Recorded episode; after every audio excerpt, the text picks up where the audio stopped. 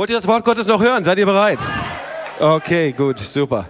Also, ähm, ja. Ich weiß nicht, magst du Heuschrecken? Es gibt einige, die mögen Heuschrecken. Ich finde sie ziemlich laut ab und zu mal, vor allem abends. Mögt ihr Heuschrecken oder nicht so? Ja. Okay. Aber ich werde heute ein bisschen was über Heuschrecken sagen, über Heuschrecken predigen. Und du weißt, dass in der Bibel was darüber steht. Aber bevor ich starte, äh, will ich dir einfach so ein paar Dinge einfach nochmal sagen. Ich finde das so erstaunlich, was in diesen Wochen im Mai passiert.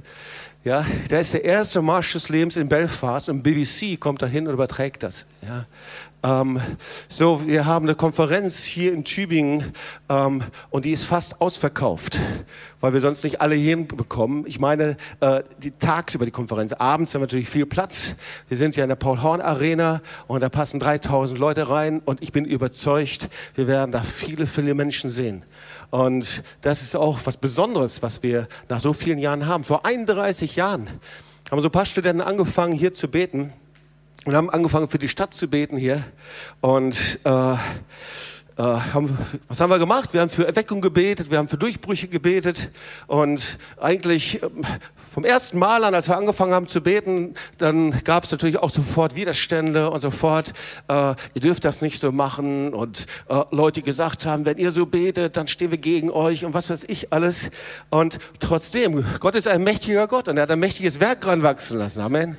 Und ich finde das so stark, was der Frank erzählte. Ich will es einfach nochmal sagen, ich bin stolz drauf, in einer Gemeinde zu sein, die überall, da wo es Katastrophen gibt, am Drücker sind.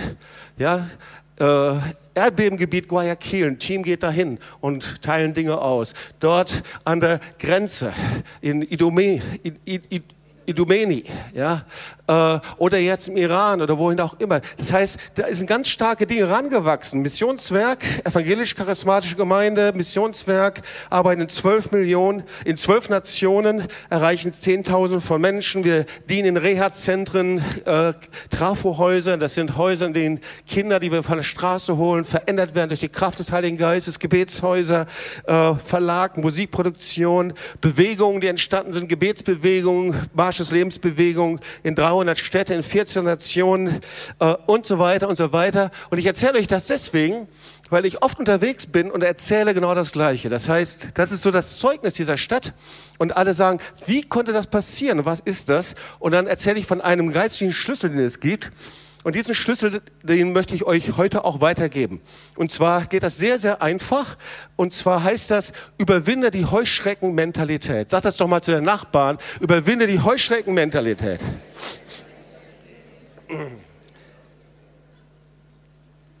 So, und ich bin auf diese Predigt gekommen, ganz einfach deswegen, weil wir vor zwei Wochen, glaube ich, war es, in Los Angeles waren und in Los Angeles trafen wir den zweiten Vorsitzenden des Simon Wiesenthal Centers, Rabbi Cooper. Und wir erzählten einfach von dem Marsch des Lebens, von dem, was Gott tut bei uns in Tübingen. Und er sagte, äh, dann folgendes. Er sagte, wenn ein Rabbi in zehn Minuten zuhört, dann ist er tief bewegt von dem, was er hört. Und ich habe länger zugehört. Und dann fing er an, zu erzählen, was es alles für Möglichkeiten gibt. Er sagte, Sie müssen eine Audienz beim Papst haben. Ich war ganz von den Socken. Sagte, und Sie müssen Angela Merkel treffen und Sie müssen Joachim Gauck. Und ich dachte, ah, ich weiß nicht, ob wir das unbedingt wollen. Und dann fing er an zu predigen. Und er sagte, wissen Sie, das ist wie mit den Grashüpfern. Sie haben eine göttliche Mission, predigte so der Rabbi zu uns. Und er sagte, bei den Grashüpfern, das war so, die Kundschafter, die versuchten in das Land hineinzugehen und sie gingen hinein und sie fühlten sich, so kann man das nachlesen, wie die Heuschrecken vor den Augen der Riesen. Und er sagte, wisst ihr, das war ihre eigene Vorstellung, das waren ihre eigenen Gedanken. Normalerweise das hätte ihnen niemand gesagt. Die Riesen haben ihnen das nicht gesagt. Niemand hat das zu ihnen gesagt. Ihr seid Heuschrecken, sondern sie haben sich gefühlt wie Heuschrecken. Und er sagte, ihr dürft euch nicht fühlen wie Heuschrecken, sondern das, was ihr macht, ist so bedeutend, dass das ein Segen ist für die Nation. Ihr müsst hingehen zu den Politikern. Das, was ihr tut von den Kirchengemeinden, das ist so einzigartig, ähm, dass ihr euch so nicht fühlen dürft. Ihr seid keine Heuschrecken. So, wofür steht denn Heuschrecken eigentlich? Nur mal das ganz kurze sagen. Heuschrecken stehen für gering, sich unbedeutend fühlen, sich nicht wert äh, fühlen, kraftlos. So, das ist also die Heuschrecken-Mentalität. So, und äh, was wir gleich lesen werden, ist, auch wir lesen das jetzt mal durch, 4. Mose 13, 30 bis 33, dann verstehen wir das besser. Das ist ein Teil hier dieser Geschichte. Und wenn du Bibel dabei hast, kannst du das mal nachlesen. Kaleb aber beschwichtigte das Volk, das gegen Mose murrte und sprach, lasst uns hinaufziehen, das Land einnehmen, denn wir können es überwältigen. Aber die Männer, die mit ihm hinaufgezogen waren, sprachen, wir vermögen nicht hinaufzuziehen gegen dieses Volk, denn sie sind uns zu stark. Und sie brachten über das Land, das sie erkundet hatten, ein böses Gerücht auf unter den Israeliten und sprachen, das Land, durch das wir gegangen sind, um es zu erkunden, frisst seine Bewohner und alles Volk, das wir darin sehen, sind, sind Leute von großer Länge. Wir sahen dort auch Riesen, Anaks, Söhne aus dem Geschlecht der Riesen und wir waren in unseren Augen wie Heuschrecken und waren es auch in ihren Augen. Das heißt, sie fühlten sich wie Heuschrecken, so gering, und sie wurden auch so behandelt wie Heuschrecken. Sie wurden auch gering behandelt. Und sie verloren alle Verheißungen, die Gott für sie hatte. Und wir wissen, wie die Geschichte ausgeht, dass Gott ihnen verbot, das Land zu bewohnen. Sie versuchten das dann zwar immer noch, sie versuchten irgendwie in das Land noch hineinzukommen, aber Gott verbot es ihnen. Sie blieben in der Wüste zurück. Und ich frage mich, woher diese Heuschreckenmentalität gekommen ist. Was ist das für eine Heuschreckenmentalität? Und ich fasse ein bisschen zusammen, damit die Predigt nicht zu lang wird. Wir wissen, wie die Geschichte Israels verlaufen ist. Wir wissen, wie das Volk Israel ein Wunder nach dem anderen erlebt hat. Sie haben erlebt, wie die Erstgeborenen beschützt worden sind. Sie haben erlebt, wie äh, Gott Gericht brachte über Ägypten. Wir lesen in der Bibel, wie sie aufgrund dessen vom Pharao freigelassen wurde. Die ganze Geschichte ist Pessach, wie das Rote Meer sich teilte. Wir können nachlesen, wie eine Wolken- und Feuersäule vor ihnen herging. Ein Wunder nach dem anderen. Ich weiß nicht, wie es dir geht, aber ich denke, wenn ich nur eines dieser Wunder erlebt hätte, mein Glaube wäre so felsenfest, so stark, der wäre unerschütterlich. Und so kamen sie in die Wüste. Aber trotz dieser Wunder, die sie erlebten, gab es eine andere Seite. Das war die Seite des Zweifels. Das war die Seite, wo sie haderten, wo sie murrten gegen Gott. Ihr kennt die Geschichte, wie sie an das Haderwasser gekommen sind, wo sie sagten, könnten wir bloß nach Ägypten zurückkehren, zu den Fleischtöpfen Ägyptens. Und in diesem Zeitpunkt, irgendwann redet der Herr zu ihnen und sagt, passt mal auf, da liegt noch etwas vor euch, nämlich dieses verheißene Land. Sende mir zwölf Kundschafter aus, 4. Mose 13. Und dann nahmen sie aus jedem Stamm die erfahrensten Leiter, die es gab. Wir können nachlesen, es waren die Häupter unter den Israeliten. Von jedem Stamm, so waren es zwölf Kundschafter, unter ihnen waren Josua und Kaleb. Mose gab ihnen den Auftrag, den er von Gott hört und sagt, seht euch das Land ein, wie es ist. Seht euch die Städte an, die Bewohner. Und dann Vers 20, seid mutig und bringt von den Früchten des Landes. Und dann kamen sie in das Land. Und je mehr sie sahen, desto kleiner und hässlicher fühlten sie sich. Sie sahen, die Menschen waren wohlhabend und sie fühlten sich verdreckt und kamen durch die Wüste und hatten alles verloren. Das waren gut aussehende, groß gewachsene Menschen und sie fühlten sich klein und hässlich wie Heuschrecken mit diesen grünen, spirrigen Armen und Beinen und den großen Augen.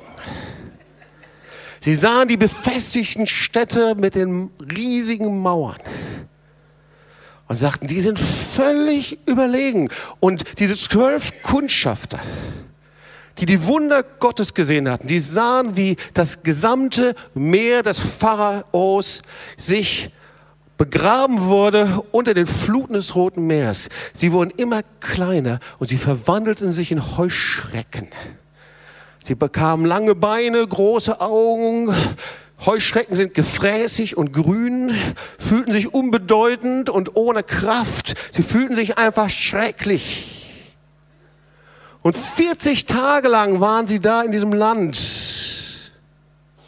Und das Einzige, was sie schafften, war gerade noch eine Rebe von einer Weintraube herunterzuschneiden. Und ganz stolz trugen sie diese Rebe dann zurück zu Moses. Diese Ältesten, diese geistlichen Leiter, diese erfahrenen Menschen verwandelten sich in Heuschrecken und hoppelten mit ihrer Rebe zurück.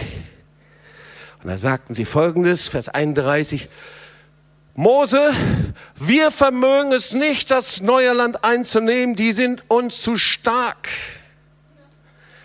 Ja, es gibt wunderbare Früchte, es gibt Milch und Honig, aber wir können es nicht. Und so kannst du nachlesen, infizierten sie das ganze Volk mit ihrer Heuschreckenmentalität. Eine Heuschreckenmentalität vermehrt sich so, wie Heuschrecken sich ganz schnell vermehren können. Sie infizierten das ganze Volk mit ihrer Furcht. Und während das Volk zuhörte, verwandelte sich in ihrem Geist und ihren Gedanken das ganze Land, das verheißene Land und alles, was Gott geben wollte, alle Verheißung des neuen Landes, verwandelte sich auf einmal in ein riesiges Ungeheuer. Vers 32, es frisst seine Bewohner. Es frisst das als Volk und alle sind riesig groß. Also es wurde immer größer und immer größer in ihren Vorstellungen. Und Vers 33, wir fühlten uns wie Heuschrecken in unseren Augen. Und wir waren es auch in ihren Augen. Ist natürlich Quatsch, weil sie haben ja mit niemandem gesprochen. Das war das in ihrem Geist, in ihren Gedanken. Und es wurde immer schlimmer. Das ganze Volk, ich weiß nicht, wie viel das waren, zwei Millionen, drei Millionen Menschen, das schrie und weinte die ganze Nacht. Es wurde hysterisch. Die Szene wurde unmöglich. Sie entglitt. Und dann fingen sie an, natürlich, aus Furcht kommt immer Murren und Rebellion. Und dann murrten sie und rebellierten gegen Mose und Aaron und sagten, es ist besser, wir ziehen wieder nach Ägypten. Und wir wissen das, dass nur zwei Leute eine andere Mentalität hatten. Das war, wer war das? Kaleb und Josua. Nur zwei andere. Wollen wir mal lesen, 4. Mose 14, 6 bis 9 und Josua, der Sohn Nuns und Kaleb, der Sohn Jephunes, der auch das Land erkundet hatte, zerrissen ihre Kleider, sprachen zu der ganzen Gemeinde Israeliten, das Land, das wir durchzogen haben, um es zu erkunden, das ist sehr gut. Wenn der Herr uns gnädig ist, so wird er uns in dieses Land bringen und es uns geben. Ein Land, darin Milch und Honig fließt. Fallt nur nicht ab vom Herrn und fürchtet euch vor dem Volk dieses Landes nicht, denn wir wollen sie wie Brot auffressen. Es ist ihr Schutz von ihnen gewichen, der Herr aber ist mit uns. Übrigens, das ist das Entscheidende. Ob Gott mit uns ist oder nicht, er ist Emmanuel. Der Herr ist aber mit uns. Fürchtet euch nicht vor ihnen. Und wir lesen dann weiter, wie der Zorn Gottes über Israel war. Er, zuerst sagte der Herr, ich will sie mit Pest vernichten. Und Moses überredet ihn, er diskutiert richtig mit Gott und sagt, das ist keine gute Idee. Die haben doch gesehen, wie du mit Wolkenfeuersäule vorangezogen bist. Du hast sie aus Ägypten lang gerettet und jetzt bringst du sie einfach um. Das ist nicht gut. Ist doch einfacher, wenn du ihn vergibst. Und der Herr sagt, okay, mache ich. Äh, 4. Mose 14, 20 bis 23. Und der Herr sprach, ich habe verge vergeben, wie du es erbeten hast. Aber es gibt Konsequenzen. Aber so wahr ich lebe und aller Welt der Herrlichkeit des Herrn voll werden soll. Jetzt kommt ein ganz wichtiger Vers. All die Männer, die meine Herrlichkeit und meine Zeichen gesehen haben, die ich getan habe in Ägypten und in der Wüste, und mich nur zehnmal versucht und meine Stimme nicht gehorcht haben, vor denen soll keiner das Land sehen, der sich ihren Vätern zu geben geschworen habe. Auch keiner soll es sehen, der mich gelästet hat. Ich vergebe ihnen, aber sie werden die Verheißung nicht sehen. Das ist das, was Gott sagt. Keiner soll das Land sehen, das ich ihnen verheißen habe. Nur Kaleb und Josua. Nur die beiden, die die Heuschreckenmentalität überwunden haben, die werden das neue Land reingehen. Weil ein anderer Geist in ihnen ist. Da ist kein Geist der Furcht in ihnen. Ich will ihnen und seinen Nachkommen das Land geben. Und die Frage ist, was ist das mit dieser Heuschreckenmentalität? Wenn ich das so lese, da sage ich, Herr, dann möchte ich gerne lernen, was diese Heuschreckenmentalität ist. Naja, wir sehen es schon wir haben es schon erwähnt, Heuschrecken. Ich fühle mich klein. Hast du das schon mal erlebt, dass du dich unbedeutend fühlst, klein und hässlich und immer kleiner wirst, wenn du mit anderen sprichst? Gerade auch vielleicht mit Menschen, die Erfolg haben, Menschen, von denen du denkst, die sind begabter als du, von den Menschen, von denen du denkst, boah, die haben es aber geschafft, Menschen, die so Strahler sind und du wirst immer kleiner und kleiner. Heuschreckenmentalität. Menschen, du fühlst dich kraftlos und hast das Gefühl, da geht nichts vor und nichts zurück. Eine Heuschreckenmentalität wird in der Wüste gezüchtet, weil Heuschrecken vermehren sich in der Wüste.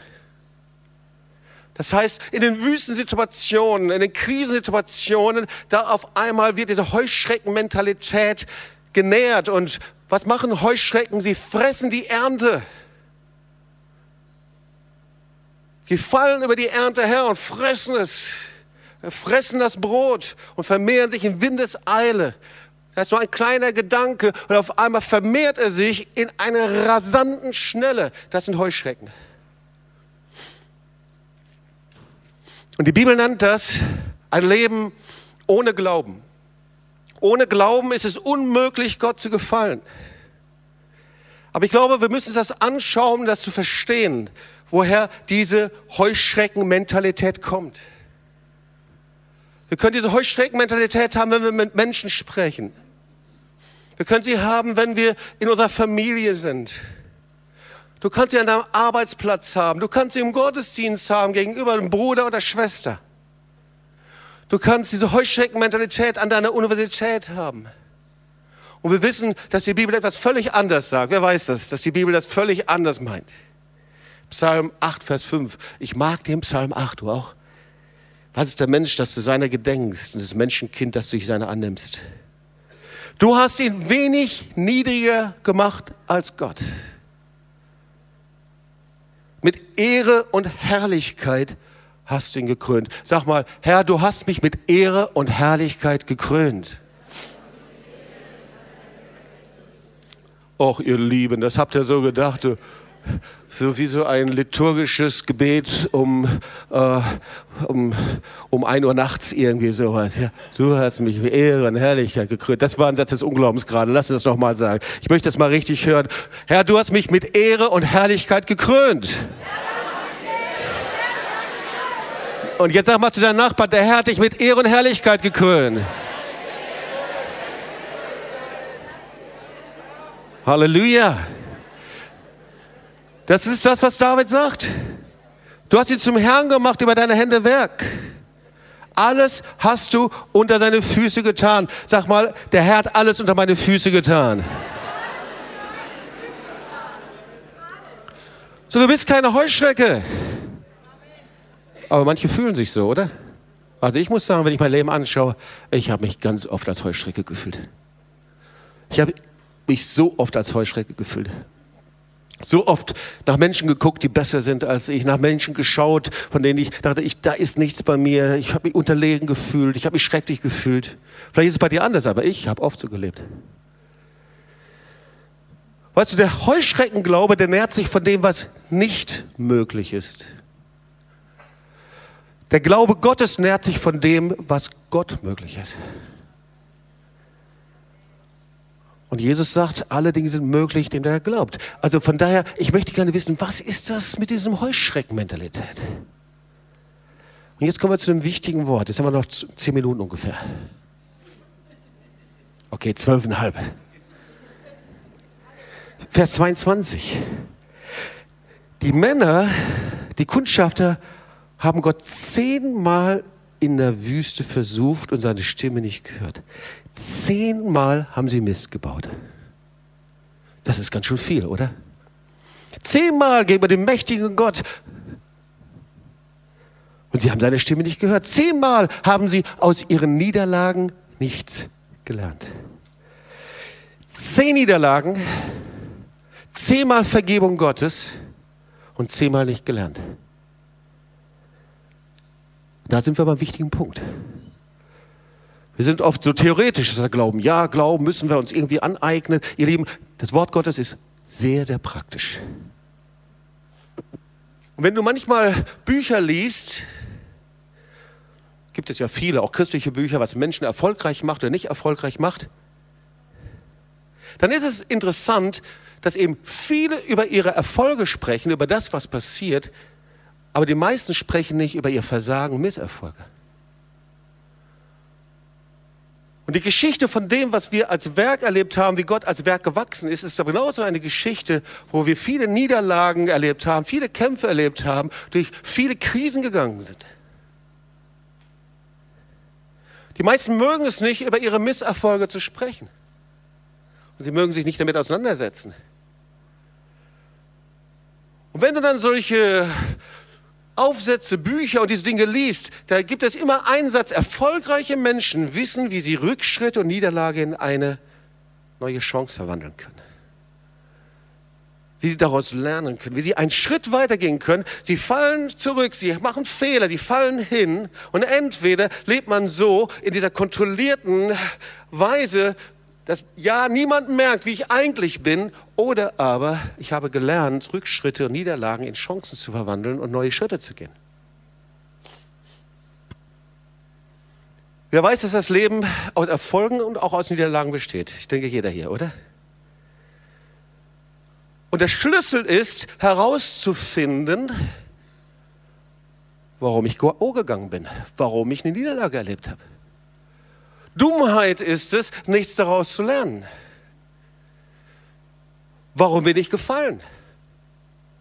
Warum waren Dinge problematisch? Und irgendwie da haben die Kundschafter irgendwie ein Problem gehabt. Schau mal, wenn wir Niederlagen haben, dann ist das ganz normal, dass Menschen verletzt werden und dass es Folgen hat. Niederlagen können bewirken, dass etwas Negatives hängen bleibt in mir. Wisst ihr das? Ja, oder? Niederlagen können bewirken, dass ich mich durch Enttäuschungen definiere. So viele Menschen definieren sich durch ihre Enttäuschung. Wenn du mit ihnen sprichst über all das Herrliche, was Gott vorbereitet hat, da kommt eine ganze Liste von Enttäuschungen, was sie alles erlebt haben und warum das nicht passieren wird.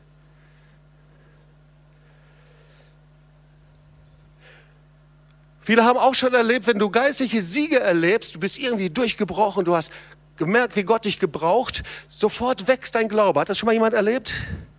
Aber umgekehrt ist es doch genauso. Wenn du geistliche Niederlagen erlebst, dann zieht es dich einfach nach unten. Das ist wie so eine, äh, wie so ein Strudel, der einen nach unten zieht. Kennst du das?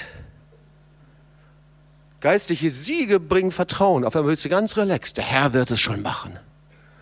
Geistliche Niederlagen ziehen dich nach unten, bringen Unsicherheit.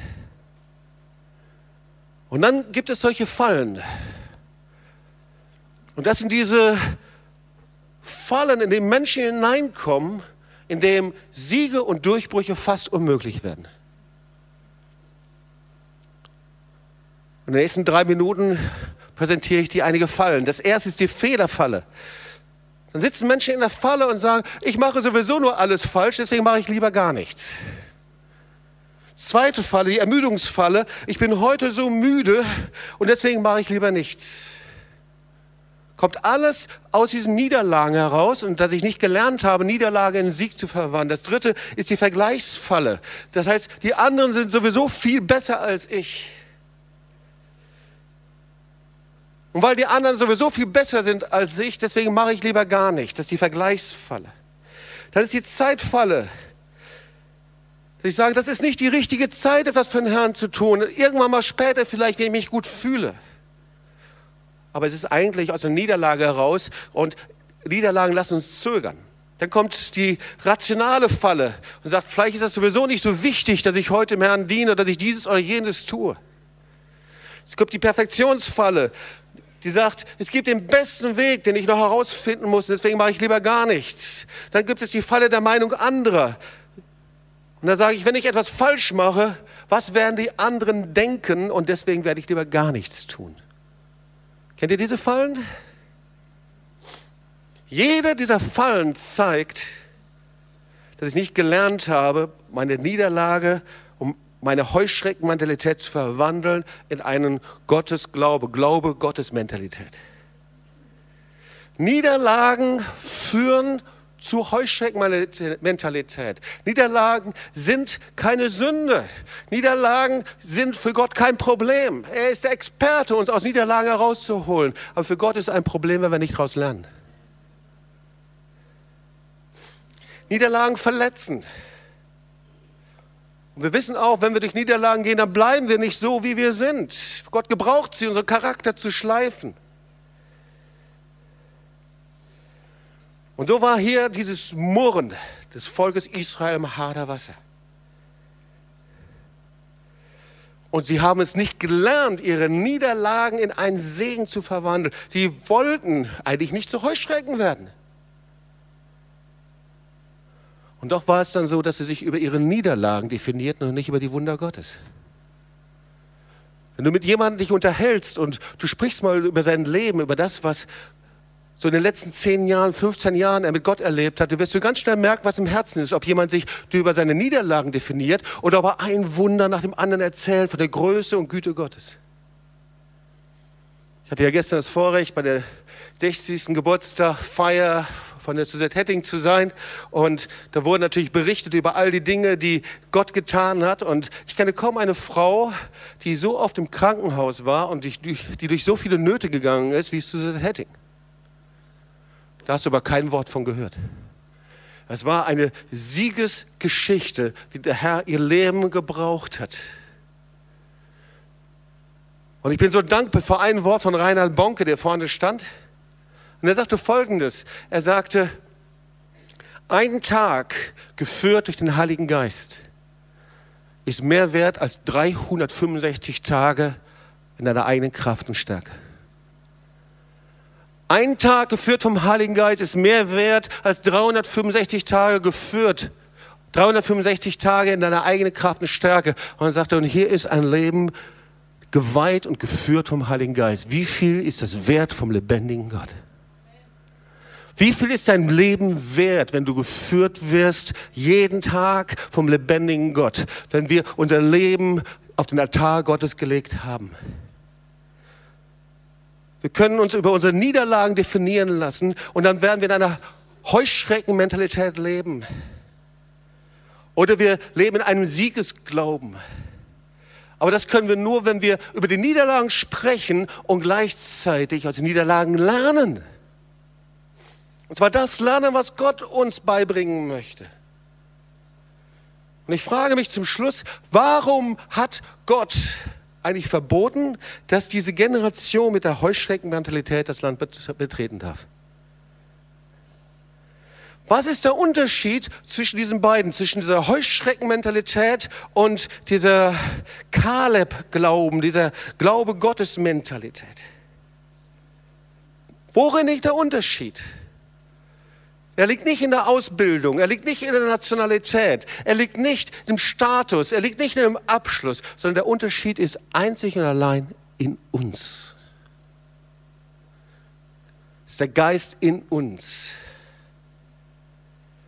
Und horch, jetzt kommt ein wichtiger Punkt, die von der Niederlage lernen und sich verändern lassen, das sind die, über die der Herr spricht, dass sie einen Geist der Demut haben ein Geist der Demut. Aus den Niederlagen zu lernen und sich verändern zu lassen, das heißt ein Geist der Demut, ein Geist der Zerbrochenheit zu haben. Man lernt von den Fehlern. Und im Gegensatz dazu sind Menschen, die nicht aus ihren Niederlagen lernen, so wie bei den zehn Kundschaftern, das sind im Gegensatz dazu Menschen, die stolz sind. Schau mal, dieser Stolz ist eigentlich eine Härte. Jeder Mensch erlebt Fehler, jeder Mensch erlebt Niederlagen und einige Menschen werden demütig dadurch und zerbrochen und andere werden dadurch hart. Kennst du den Unterschied? Du kannst zerbrochen sein oder hart. Ich will den Zitat sagen. Stolz ist darüber besorgt, wer Recht hat. Zitat, kommt nicht von mir. Ich bin darüber besorgt, hat der Recht oder habe ich Recht? Stolz ist darüber besorgt, wer Recht hat. Demütig und Demut ist darüber besorgt, was richtig ist. Was ist richtig vor Gott? Und schau mal, das war das Problem der Kundschafter. Sie waren nicht lernbereit. Was hätte Gott mit ihnen in diesem neuen Land anfangen können? Der Herr konnte sie nicht führen und sie nicht leiten. Sie waren durch ihren Stolz, waren sie hart geworden und konnten die Verheißung Gottes nicht empfangen.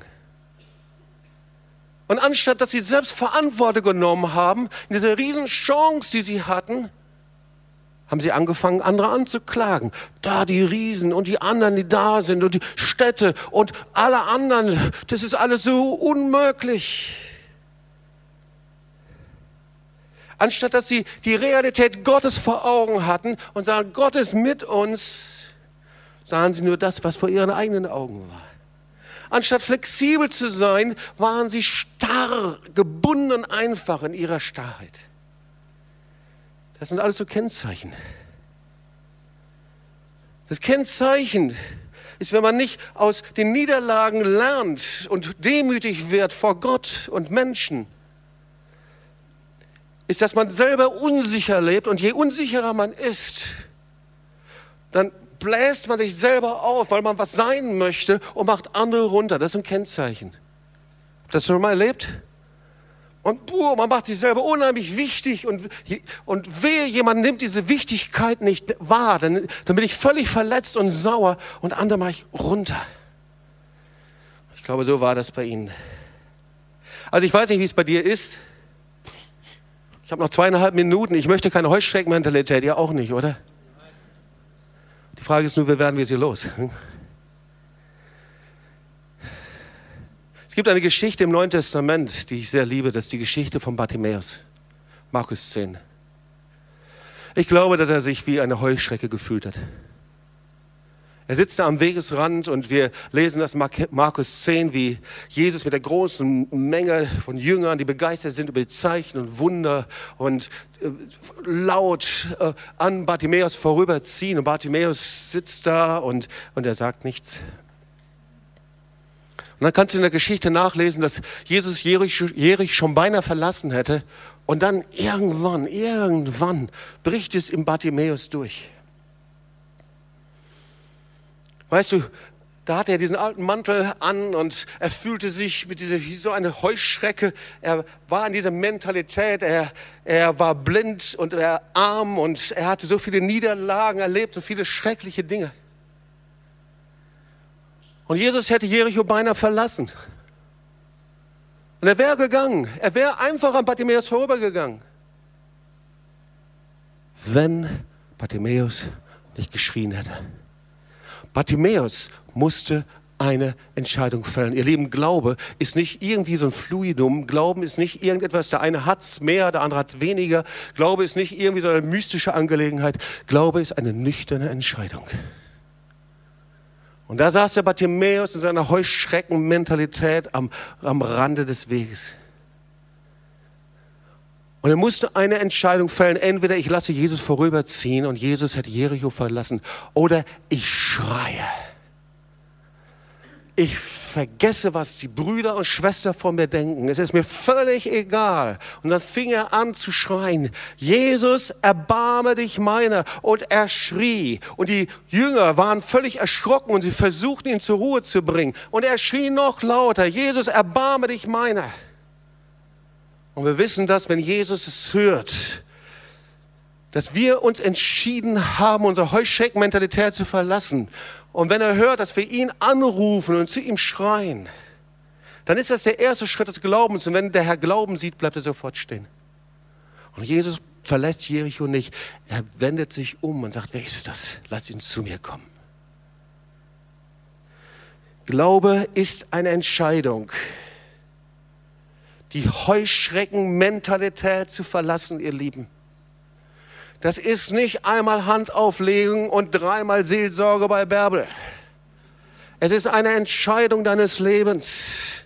Jeden Tag, wenn du Menschen gegenüberstehst, jede Anbetung, wenn du vom Herrn bist, jedes Gespräch, das du mit Menschen hast, wo in dir die Heuschrecken anfangen, die Nahrung zu fressen. Jedes Mal, wenn du mit Menschen zusammen bist und fühlst dich klein und hässlich und schrecklich und willst dich durch deine Niederlagen definieren. Glaube ist eine Entscheidung. Und so steht Bartimäus auf. Und er wirft diesen alten, dreckigen Mantel des Schams diesen Heuschreckenmantel wirft er einfach ab. Und er rennt, er rennt zu Jesus. Er nimmt diesen Mantel nicht mit, weil er weiß, dass Jesus diesen Mantel nicht gebrauchen kann. Und er wird sehend. Jesus berührt ihn. Dein Glaube hat dir geholfen. Dieser Glaube ist kein mystisches Fluidum, das du nicht hast. Du hast es. Du hast die Möglichkeit, dich zu entscheiden. Jeder Mensch kann das. Du kannst deine Vergangenheit hinter dir lassen. Du kannst deinen Unglauben hinter dir lassen. Du kannst deine alte Religion hinter dir lassen. Du kannst deine Heuschreckmentalität der Niederlagen hinter dir lassen. Und ich verspreche dir eins. Du wirst sehr wahrscheinlich weiter Niederlagen haben, immer wieder. Aber du wirst gleichzeitig von Sieg zu Sieg gehen können. Du wirst deine Niederlagen in Siege verwandeln können. Du wirst dich nicht mehr durch deine Niederlagen definieren. Weil dein Leben von einem Minus sich in ein Plus verwandelt hat. Und dieses Plus, das bleibt bestehen. Egal was oben auf der Rechnung steht. Glaube ist eine Entscheidung. Und da, wo du dich noch nie für Jesus entschieden hast, dann wirst du nicht gerettet werden, wenn du nach Hause gehst und die Möglichkeit überdenkst, eventuell Jesus nachzufolgen, sondern du wirst nur gerettet werden, wenn du einen ganz konkreten Schritt des Glaubens machst und zu Jesus kommst, nach vorne kommst, mit dir beten lässt und du ganz konkret ausbetest, rette mich, Jesus. Das ist, was dein Leben verändert. Und wenn du hier bist und du bist gefangen in Menschenfurcht, du bist gefangen in dieser Heuschreckenmentalität, dann ruft Jesus dich heute in einen Lebensstil hinein.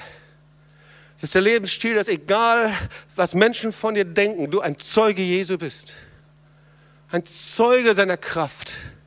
Ein Zeuge dessen, was der Herr bei dir getan hat. Ein Zeuge bist egal wo. Der Herr sagt, wenn wir uns seiner nicht schämen, dann schämt er uns unserer auch nicht. Ihr Leben ist ein kostbares Leben. Josua und Kaleb, sie kamen in das Land hinein und ihre Nachfahren. Und du bist dazu erwählt für neues Leben, für neues Land. Gott hat Neues vor. Wir machen hier keine Awakening Fire Konferenz, ihr Leben, um ein paar mehr Menschen hier zu haben, sondern weil wir glauben, dass der Herr Menschen retten wird, viele Menschen retten wird, aus allen Nationen, weil wir glauben, dass der Herr Menschen der Gemeinde zufügen wird, nicht nur unserer Gemeinde, sondern vielen anderen Gemeinden dazu, weil wir glauben, dass Menschen getauft werden der Kraft des Heiligen Geistes, weil wir glauben, dass junge Menschen eine neue Berufung bekommen und sagen, Herr, hier bin ich, in die Mission zu gehen, hier bin ich hinzugehen, mich hinzugeben an Menschen. Was für eine Chance. Aber ihr Lieben, wenn wir da in der Paul-Horn-Arena nebeneinander sitzen und wir sind alle nur Heuschrecken, das wäre ja furchtbar, oder? 350 Toss-Heuschrecken.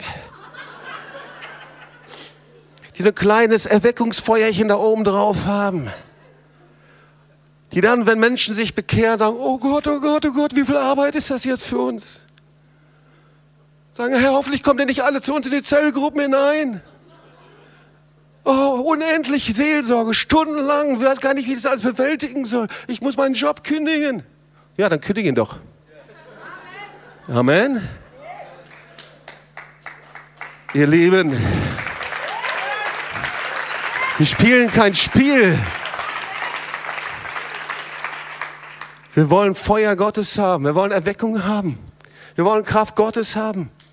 Aber es kostet einen Preis. Und der Herr kann Heuschrecken nicht anzünden.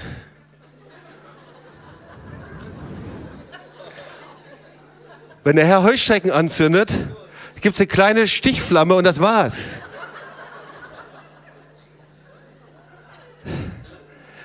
Der Herr kann nur Menschen anzünden, die ihre Heuschreckenmentalität niedergelegt haben. Komm, lass uns aufstehen und wir wollen zusammen beten. Halleluja.